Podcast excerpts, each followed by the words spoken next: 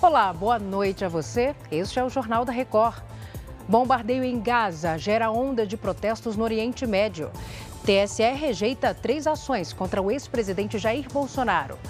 O Jornal da Record já está no ar.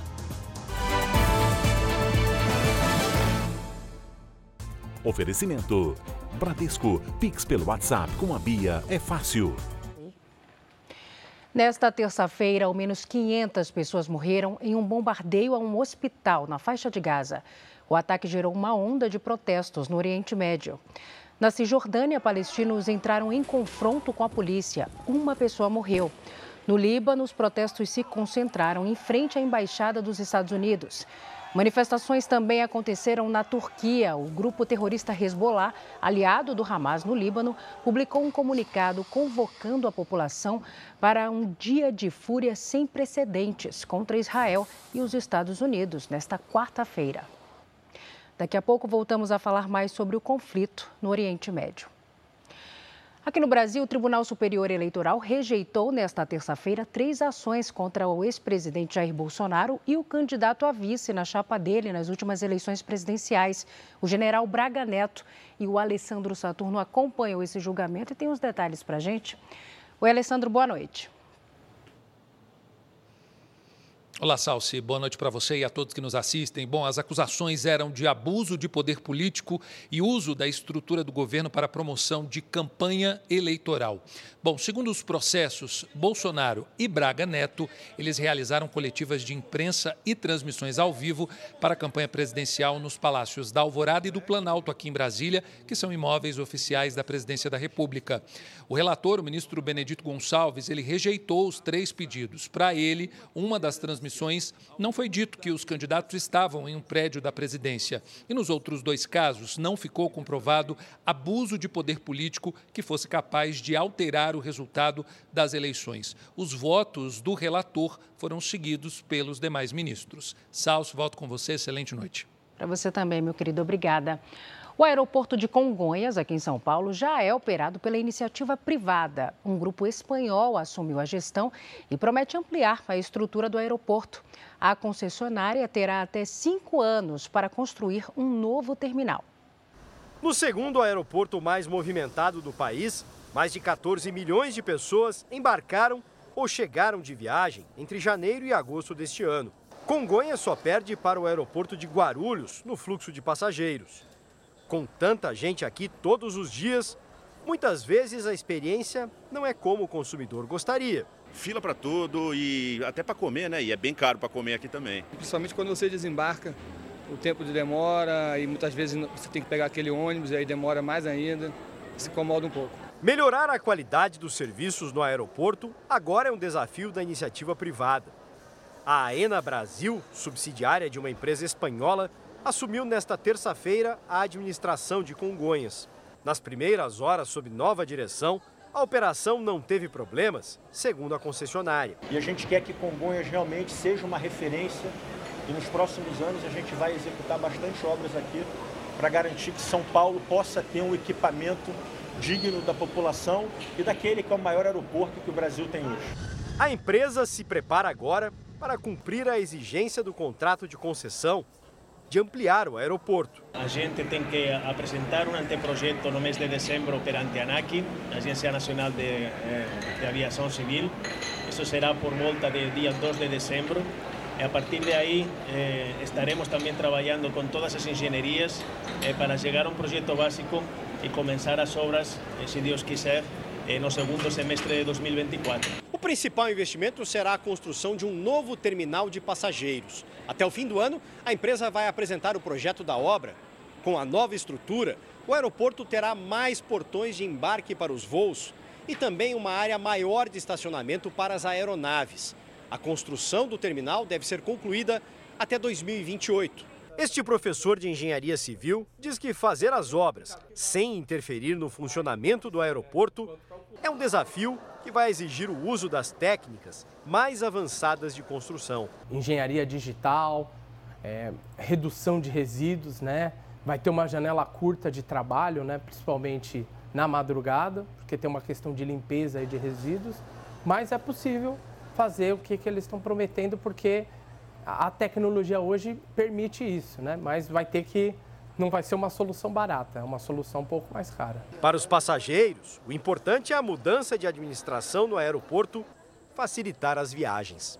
A celeridade no serviço é importante e que fique melhor para o consumidor aí a prestação do serviço. O governo de São Paulo enviou nesta terça-feira o projeto de privatização da Sabesp para a Assembleia Legislativa em caráter de urgência. A Gabriela Dias explica melhor para a gente. Oi, Gabi, boa noite. Oi, Salsi. Boa noite a todos. O governo estadual diz que a privatização vai diminuir o valor da conta de água e que o serviço de saneamento básico vai alcançar mais pessoas, por exemplo, as que moram nas áreas rurais e as que estão em situação de vulnerabilidade. Na reunião com deputados, o governador Tarcísio de Freitas garantiu que a companhia não vai mudar de nome. Além disso, existirá uma cláusula com a nova administração para que o governo tenha a última palavra enquanto acionista. Funcionários da companhia que são contrários à privatização chegaram até a fazer uma greve no começo de outubro para tentar interromper o processo. Apesar desses protestos, Tarcísio de Freitas espera que o projeto seja votado até o fim de novembro. Nós vamos acompanhar o que disse o governador. O Estado continua sendo um dos principais acionistas da empresa. Então, o que nós estamos fazendo nessa operação é trazendo sócios para dentro, que vão injetar capital. Vamos ganhar muito em governança, né? vamos ganhar bastante em governança é, e vamos ter uma, uma clareza muito grande daquilo que vai ser investido, das metas que serão alcançadas, das pessoas que serão alcançadas. Depois de três altas seguidas, o setor de serviços encolheu em agosto. O segmento representa 70% do produto interno bruto do Brasil. Quem quer matar a saudade do sabor do Nordeste encontra neste restaurante os clássicos da gastronomia de lá, em território carioca. Os clientes voltaram a frequentar a casa na zona oeste do Rio depois da pandemia. Mas nos últimos meses, o movimento diminuiu. O mês de agosto, né, a gente sentiu realmente uma, um, um retraiu, o mercado retraiu um pouco, o restaurante teve assim, uma queda assim, considerável, de entre 30, 20% a 30% de queda realmente no, na movimentação, tanto no restaurante quanto no delivery. O impacto não foi sentido só aqui mas também em bares e hotéis. Depois de três meses com resultados positivos, o setor de serviços como um todo encolheu. A baixa foi de 0,9% em um mês, justamente no segmento que representa 70% do produto interno bruto do país. Quatro das cinco atividades pesquisadas tiveram baixa, com destaque para transportes. Esse economista acredita que, pelos índices divulgados, ainda não dá para fazer projeções pessimistas para o setor.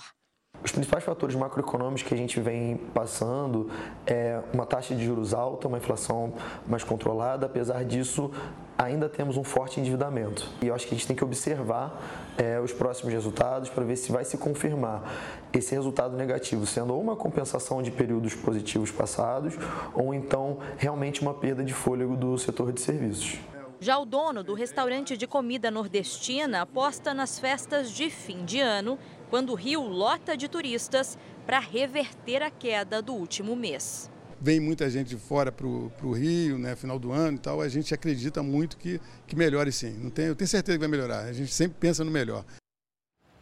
Esta terça-feira foi o primeiro dia do apoio da Força Nacional na segurança do Rio de Janeiro.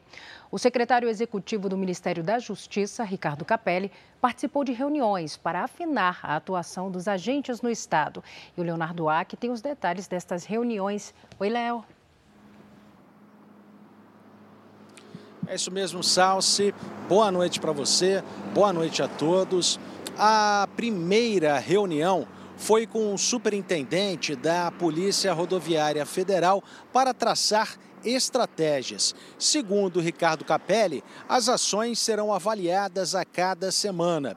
No início da noite, o secretário executivo do Ministério da Justiça esteve no Ministério Público. Os promotores questionaram se as ações estariam de acordo com a determinação do STF, como, por exemplo, o uso de câmeras nas fardas. Agora, após o encontro, Capelli afirmou que até o final do ano serão publicadas diretrizes sobre o uso desses equipamentos por policiais. Capelli também afirmou que vai pedir o livre acesso às câmeras de segurança da Prefeitura para integrar com o sistema de inteligência da Polícia Rodoviária Federal. Salce. Obrigada, Léo. Senadores pediram vista e adiaram a votação do projeto de lei que prevê a prorrogação da desoneração da folha de pagamento para 17 setores da economia.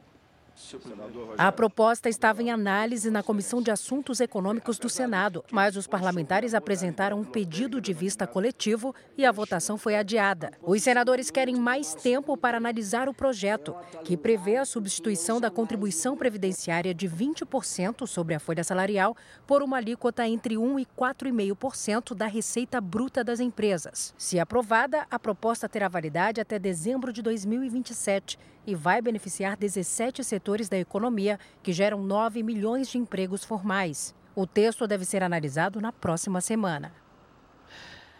Voltamos a falar sobre a guerra no Oriente Médio. O presidente dos Estados Unidos, Joe Biden, chega a Israel nesta quarta-feira, em meio ao conflito do país com o grupo Hamas e protestos pelo Oriente Médio. O encontro que Biden teria com líderes árabes na Jordânia foi cancelado após um bombardeio atingir um hospital na faixa de Gaza. O presidente americano iria se reunir com o presidente da autoridade palestina, Mahmoud Abbas, e com outros líderes da região. Este foi o Jornal da Record. Ouça essa e as outras edições dos boletins JR 24 horas, agora também nas plataformas de áudio. Você fica agora com Fala que eu te escuto. Record 70 anos tem a sua cara. Boa noite, cuide-se.